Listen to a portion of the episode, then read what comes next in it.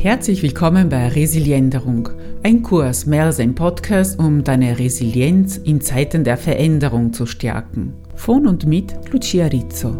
Ich freue mich auf deine Feedbacks, Wünsche, Anregungen hier unten oder auf sanalucia.de wie Santa Lucia nur ohne T. Zweiter Teil des Gesprächs mit Dr. Silvester Walch über das holotrope Atmen und wie es neue Türen eröffnen kann. Wenn wir etwas spüren, dass es richtig ist, wenn wir einen Ruf verspüren, auch wenn noch so viele Gründe dagegen sprechen, dann wirst du deinen Weg auch machen und du wirst dich unterstützt fühlen können. Und um diesen Ruf zu spüren, ist wiederum diese Stille notwendig, immer wieder ja. die Stille und dieser erwartungsfreie Raum in uns zu pflegen. Genau. Also vielleicht das ist. Du, vielleicht kannst du noch erklären, du hast vorher den Stanislav Grof erwähnt. Ja. Mhm. Ähm, das holotrope Atmen. Der Aha. Stanislav Grof ist der Begründer oder Entdecker ja, genau, genau, des holotropen genau, genau. Atmens. Was ist holotropes Atmen und wie kann es zur psychoemotionalen Stärkung benutzt werden, also zur Stärkung mhm. uns, unseres Inneren? Mhm. Das holotrope Atmen, vielleicht um es kurz zu beschreiben, ist eine intensive Form von Selbsterforschung und innerer Prozessarbeit mit veränderten Bewusstseinszuständen. Es ist Mitte der 70er Jahre von Stanislav Grof entwickelt worden, als er seine Arbeit mit LSD nicht mehr weiterführen konnte. Da hat er nach anderen Möglichkeiten dann gesucht. Das holotrope Atmen ist sozusagen dem Methodenspektrum der transpersonalen Psychologie auch zuzuordnen. Mit Hilfe von schnellerem Atmen, also Hyperventilation, mit Hilfe von aktivierender Musik und prozessorientierter Körperarbeit werden die alltäglichen Begrenzungen des Bewusstseins etwas geöffnet, sodass die inneren Widerstände gesenkt und wir sozusagen in die tiefsten Schichten unseres Erlebens auch vordringen können.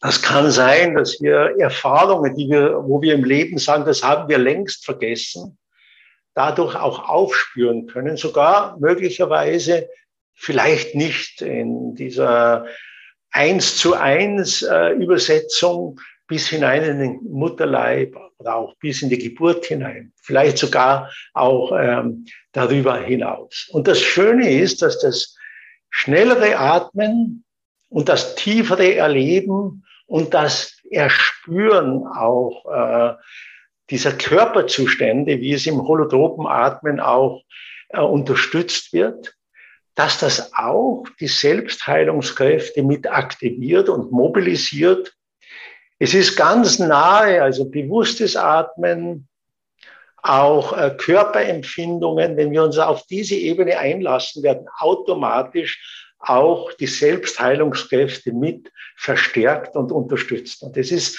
ein sehr wichtiger Vorgang dabei. Das Zweite ist, was für die Menschen vielleicht von großer Bedeutung ist, dass sie durch das holotrope Atmen lernen, was wir vorher gerade über den Schatten gesprochen haben, alles anzuerkennen, was ist.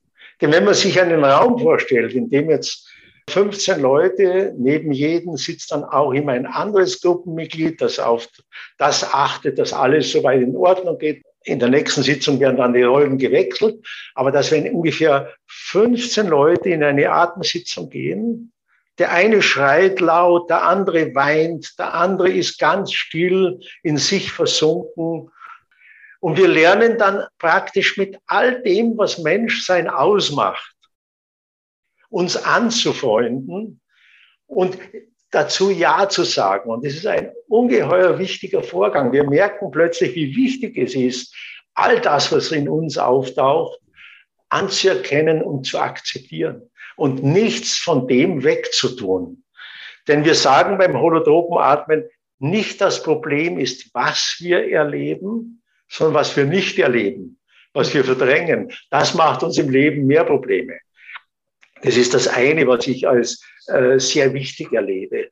Das andere ist, die Menschen kommen beim holotropen Atmen aber nicht nur mit Traumata in Kontakt. nicht nur mit schwierigen seelischen Konflikten, sondern auch mit spirituellen Erfahrungen. Sie fühlen sich plötzlich verbunden mit allem und mit jedem. Sie fühlen sich von was Größerem getragen. Sie fühlen plötzlich eine Liebe, die sie durchströmt. Und es sind ungeheure Ressourcen und auch resiliente Kräfte, die dann frei werden. Wenn jemand dann sagt, okay, ich habe zwar das oder jenes in meiner Kindheit erlebt, aber ich habe heute auch erlebt, wie ich mich geöffnet habe, wie ich mich verbunden fühlte und alles in mir war plötzlich in Ordnung. Und das nehmen die Leute dann mit und sie lernen dabei, das ist noch ein wichtiger Punkt, der mit der Akzeptanz, über die wir anfangs gesprochen haben, auch zusammenhängen. Sie lernen dem zu vertrauen, was aus, aus ihrem Inneren kommt. Mhm. Und, und, und das ist auch eine Botschaft für die Psychotherapie. Weil oftmals äh, Psychotherapeuten den Prozessen und den Erfahrungen, die Menschen aus ihrem Inneren berichten, oft nicht ganz so vertrauen. Ich sage immer, wenn ich Truppen leite, deine Erfahrung ist meine Autorität. Denn es geht darum, das zu stärken und zu stützen, was von innen kommt und dem und, und dem Menschen auch zu vermitteln, das ist sinnvoll, das hat mit dir zu tun. Aus dir heraus möchte etwas gesund werden, möchte etwas heil werden, möchte sich etwas entwickeln. Und das äh, äh kann ich sehen, wird im holotropen Atmen sehr, sehr unterstützt. Wir lernen dem zu vertrauen, was geschieht. Und das ist wirklich etwas, was wichtig ist. Und, äh, und die Leute gehen mit weniger Angst, mit mehr Vertrauen aus diesen Seminaren heraus. Sie können sich besser spüren. Sie können sich besser wahrnehmen. Und, und, und ich finde, das hat äh, vielen Leuten, auch Therapeuten, die in dem Beruf sind, sehr viel geholfen. Gerade Therapeuten auch, die manchmal Angst vor der Wucht der Erlebnisse der Patienten haben, haben durch das holotrope Atmen gelernt, diese Erfahrungen gelassener und offener zu begleiten. Mhm. Ja, und angstfreier vor allem. Weil oft, oftmals ist es so, dass heute in der Psychotherapie eine gewisse Angst vor Labilisierung des Klienten besteht. Und ich sage immer, Labilisierung ist wichtig, ist wie eine Heilungskrise, in der sich etwas neu ordnet, in der etwas aufbricht, in der etwas sich transformiert. Das Wichtige ist, dass die Patienten das Vertrauen haben, dass das, was geschieht dabei, im Grunde ihre Entwicklung unterstützt und ihre Heilung fördert. Mhm. Labilisierung als Destabilisierung, als kurzes ja, genau. Gleichgewicht verlieren. Ja, bisschen, ja, aber man muss sich vorstellen, wenn ein altes Muster, das uns bis, bis zum heutigen Tag Stabilität verliehen hat, wie du vorher gesagt hast, dein Muster, wie es war, äh, Shortcut, immer den kurzen Weg zu gehen. Das hat ja eine gewisse Bedeutung, auch für deine Vergangenheit. Und wenn du dieses Muster verlässt oder wenn du es langsam auflöst, dann kommt etwas ins Wanken bei dir. Es ist nicht so mhm. einfach. Ja. Aber es muss ins Wanken kommen, sonst ändert es nichts. Sonst verändert sich nichts. Wir müssen ja. durch eine Krise hindurchgehen, um Neues zu entdecken, um zu neuen Ufern aufzubrechen. Und darum ist es so wichtig. Diese Form von Labilisierung nenne ich Heilungskrisen mhm. die hier uns unterstützen und unseren Weg bahnen. Ja, und das macht unsicher, kann Schmerz verursachen. Genau. Das Interessante dabei ist, dass sobald wir diesen Schmerz annehmen, mhm. es nicht immer so vordergründig wird, ja, nicht genau. immer so, so wichtig und vernichtend. Genau. Es ist, mhm. äh, es ist interessant, immer wenn wir zu etwas Ja sagen, es annehmen, kehrt eine kurze Entspannung ein. Mhm. Wir spüren das in uns förmlich. Das Ja entspannt uns. Das Nein sagen zu etwas kontrahiert und macht uns eher dicht oder verschließt uns eher. Mhm. Kannst du kurz erklären, woraus eine Holotropenatmungssitzung besteht? Die Atmung spielt eine Rolle, diese genau. zirkuläre genau. Atmung, die Musik spielt eine wichtige genau. Rolle. Ich, ich beschreibe vielleicht mal ganz kurz, wie so eine Atemsitzung beginnt. Mhm. So, dann können sich die Leute vorstellen. Man stelle sich einen Raum vor, in dem ungefähr 30 Seminarteilnehmer sind wenn wir jetzt mal davon absehen, wie ein Seminar beginnt mit Anfangsrunde, mit Einführung und so mhm. weiter. Jetzt ist am nächsten Tag eine Atemsitzung angesetzt. Die Leute haben sich in Paaren zusammengefunden. Der eine wird in der ersten Sitzung als Erfahrender und der andere in der Rolle des Sitters sein. Das heißt, der sitzt einfach nur daneben und achtet auf den Erfahrenen. Wichtig ist, dass der Sitter muss nicht therapeutisch erfahren sein, sondern unterstützt nur in dem Notwendigsten. Wenn jemand ein Wasser braucht, ein Handtuch braucht, vielleicht eine, äh, zur Toilette muss oder eine kurze Unterstützung braucht. Also ähm, dann äh, kommen die Leute in dem Raum, der abgedunkelt ist, und bereiten Arbeitsinseln vor und der, der in der Rolle des Erfahrenen ist, legt sich auf den Rücken und der Sitter, der sitzt sich daneben um sozusagen mit einem liebevollen Blick auf den Erfahrenen zu achten und ihn äh, später dann im Prozess, wenn nötig, zu unterstützen. Dann biete ich anfangs eine Entspannungsübung an, um sich von allen Vorstellungen und Ängsten etwas lösen zu können. Und am Ende der Entspannungsübung leite ich die Leute an, schneller und kräftiger zu atmen. Schneller, dynamischer, kräftiger. Und ich mache es mal kurz vor, vielleicht können es die Hörer hören. Und, und das schneller und kräftige Atmen, das ist sozusagen wie das Fahrzeug in die Erfahrung hinein.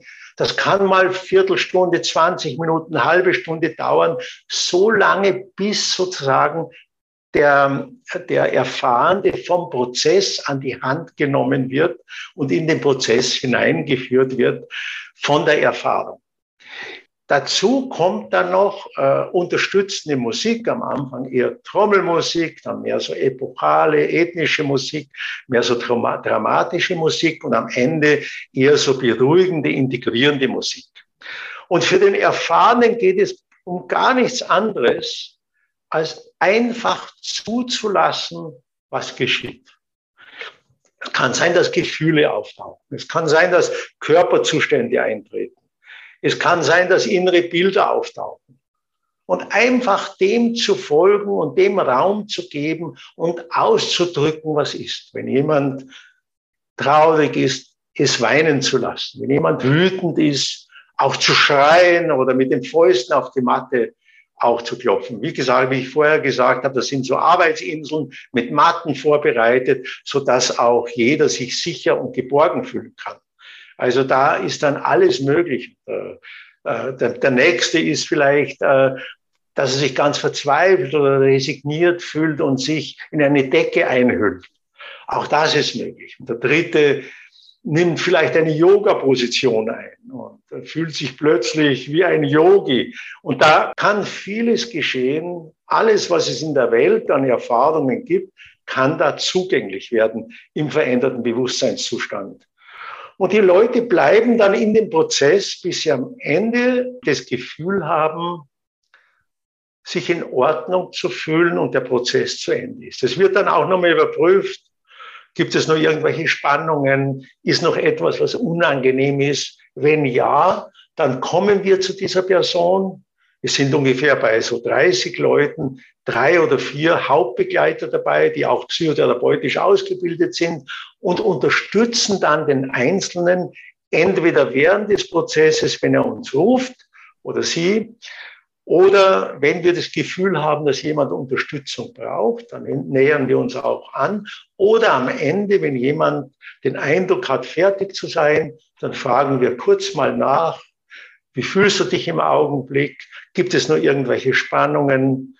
bist du schon ganz da, fühlst du dich in Ordnung.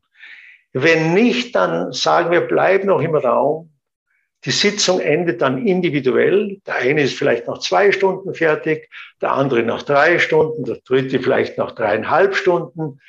So bis jeder Einzelne seinen Prozess individuell abgeschlossen hat.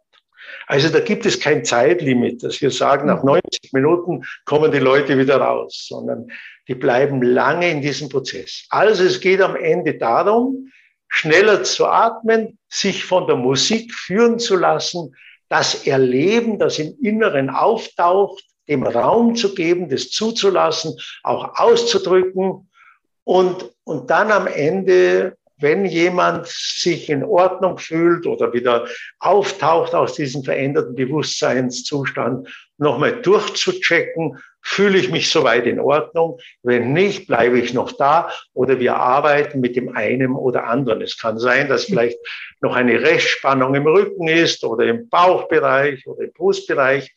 Dann helfen wir nach durch Gegendruck vielleicht und durch Schreie, sodass diese Spannung sich lösen kann oder einfach durch nähernde Berührungen oder einfach mal auch, äh, dass wir jemanden halten und bergen, sodass sich vielleicht noch etwas auflösen kann, was noch nicht ganz aufgelöst ist. Und unsere Aufgabe als Begleiter oder Therapeuten ist immer wieder entlang dessen, was der Einzelne erfährt, ihm die Unterstützung zu vermitteln, die er oder sie braucht und nicht versuchen, mit irgendwelchen Konzepten daran zu gehen, der könnte das oder jenes brauchen, sondern immer wieder sich an dem zu orientieren, was der uns vermittelt über seine Phänomene, was er uns vielleicht leise mitteilt in dem Prozess, ähm, was er gerade fühlt und was er gerade brauchen könnte. Und dann unterstützen wir ihn. Wie ich auch schon gesagt habe, die Erfahrung des Erfahrenen ist unsere Autorität und danach richten wir uns. Und da gibt es auch einige Sicherheitsaspekte, dass wenn, je, wenn wir etwas machen, was für jemanden nicht stimmen sollte, kann er Stopp sagen, das unterbricht sofort alle Interventionen.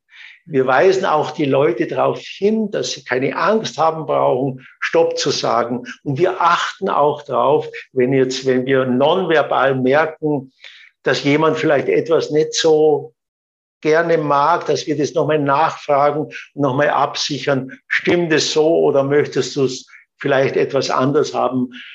So, äh, dass wir hier wirklich immer den Teil unterstützen, den jemand auch wirklich braucht. Mhm. Also die Sita und Therapeuten spielen eine wichtige Rolle. Die, das, genau. die zentrale Rolle ist die des Erfahrenen. Ja, Jedoch genau. Sitter und Therapeuten sind so der sichere Rahmen. Die bieten genau. die Geborgenheit. Die bieten einen sicheren Rahmen. Die, die Sitter sorgen für das Alltägliche, wenn etwas gebraucht wird. Und wir als Therapeuten, als Begleiter haben auch eine therapeutische Arbeit, äh, Ausbildung und machen da und dort prozessorientierte Körperarbeit, wenn sie erforderlich, unterstützen jemand, dass jemand die Gefühle noch stärker zulassen kann, das Erleben noch vertiefen kann, wenn es erforderlich ist. Mhm. Oder achten darauf, dass am Ende einer Atemsitzung, wenn jemand sich noch nicht in Ordnung fühlt, dass wir noch das tun, was es noch braucht, um ganz sich rund zu fühlen, bevor jemand den Raum verlässt. Mhm.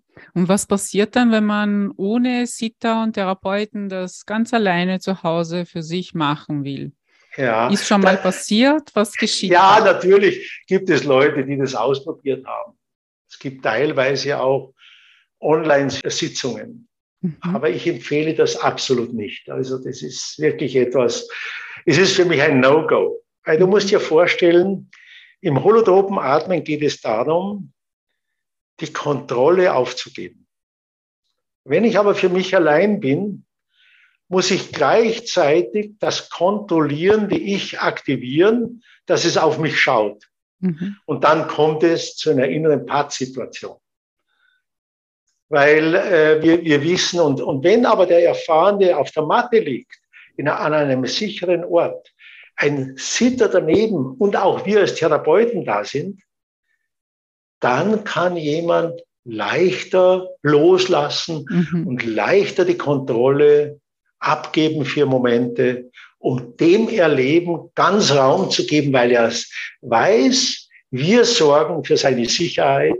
Wir sorgen auch für das, dass er diese Erfahrung gut und unversehrt überstehen kann. Mhm. Das heißt, auch ein Teilnehmer, der das schon erlebt hat in der Gruppe, geführt worden ist, wird das nicht, nicht zu Hause. Ja. Na, weil, weil, es, weil so wir automatisch, weil wir automatisch, du musst dir vorstellen, auch beim holotropen Atmen läuft immer so ein Hilfs-Ich noch mit, das auch den Prozess beobachtet.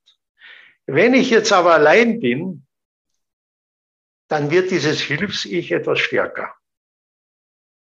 Mhm. Weil ich weiß, es sitzt niemand da, der auf mich schaut. Und wenn das Hilfs-Ich etwas stärker wird, nimmt auch die Kontrolle wieder zu. Mhm. Das also heißt, es kann, kann nie wirklich loslassen. Das, das, kann nicht wirklich gut funktionieren. Mhm. Und, darum, ja. und darum rate ich das immer, das nicht allein zu machen. Ja. Ja, vielleicht bei einer multiple Persönlichkeit mhm. könnte das ein interessanter Test sein. Ja, vielen Dank, Silvester. Mhm. Ähm, an, in dieser Stelle hätte ich zum Beispiel eher gedacht, ja, wenn dickere Traumata auf einmal auftauchen, steht man alleine da und man muss das bearbeiten. Ohne Unterstützung, ohne Hilfe kann der Schlag nach hinten gehen. Ja, ja selbstverständlich. Aber das ist das. Zusätzlich dazu, ja, aber genau. tatsächlich auch die Tatsache, ja. dass ich da nicht loslassen kann. Ja, genau. Das führt die Sitzung ad absurdum. Ja. Na, ich wollte nur sagen, das ist natürlich und selbstverständlich der Fall. Wenn tieferes Erleben auftaucht, das auch verbunden ist mit belastenden und schwierigen Erfahrungen, brauche ich Unterstützung. Mhm. Und es ist nicht gut, das allein dann zu machen, weil ich es nicht alleine bewältigen kann. Ja, ja, weil es mich noch mehr nach unten zieht genau, und sie genau. vielleicht noch mehr ausbreitet. Genau, genau. Mhm. Vielen Dank für das schöne Gespräch. Jetzt möchte ich gerne wissen, ob es ein Motto gibt, das uns gerne mitgeben möchtest. Ich werde ja immer wieder bei Interviews danach gefragt. Und ich habe schon ein Motto, ich habe so nachgedacht, wenn ich die 40 Jahre oder fast 50 Jahre jetzt dann Arbeit mit Menschen auch in Grenzzuständen zusammenfassen würde, dann könnte ich sagen, wir können dem Leben, so wie es sich vollzieht, vertrauen. Wir können dem Leben, so wie es sich vollzieht, vertrauen. Das heißt auch, wir können uns selbst vertrauen. Genau. Mhm. Und wir werden immer, auch in schwierigen Situationen, eine gute Antwort finden können, wenn wir uns Zeit lassen, wenn wir nach innen spüren und wenn wir unserem Herzen folgen. Ich freue mich vom Herzen, wenn dir diese Episode nützlich sein kann. Und auch besonders freue ich mich, wenn du das mir mitteilst. Auch über deine Feedbacks, Anregungen und Vorschläge für andere Folgen freue ich mich. Das kannst du gerne hier unten schreiben, wenn das System, das du benutzt, es erlaubt. Gerne auch mit einer positiven Bewertung oder durch meine Seite sanalucia.de wie Santa Lucia nur ohne T.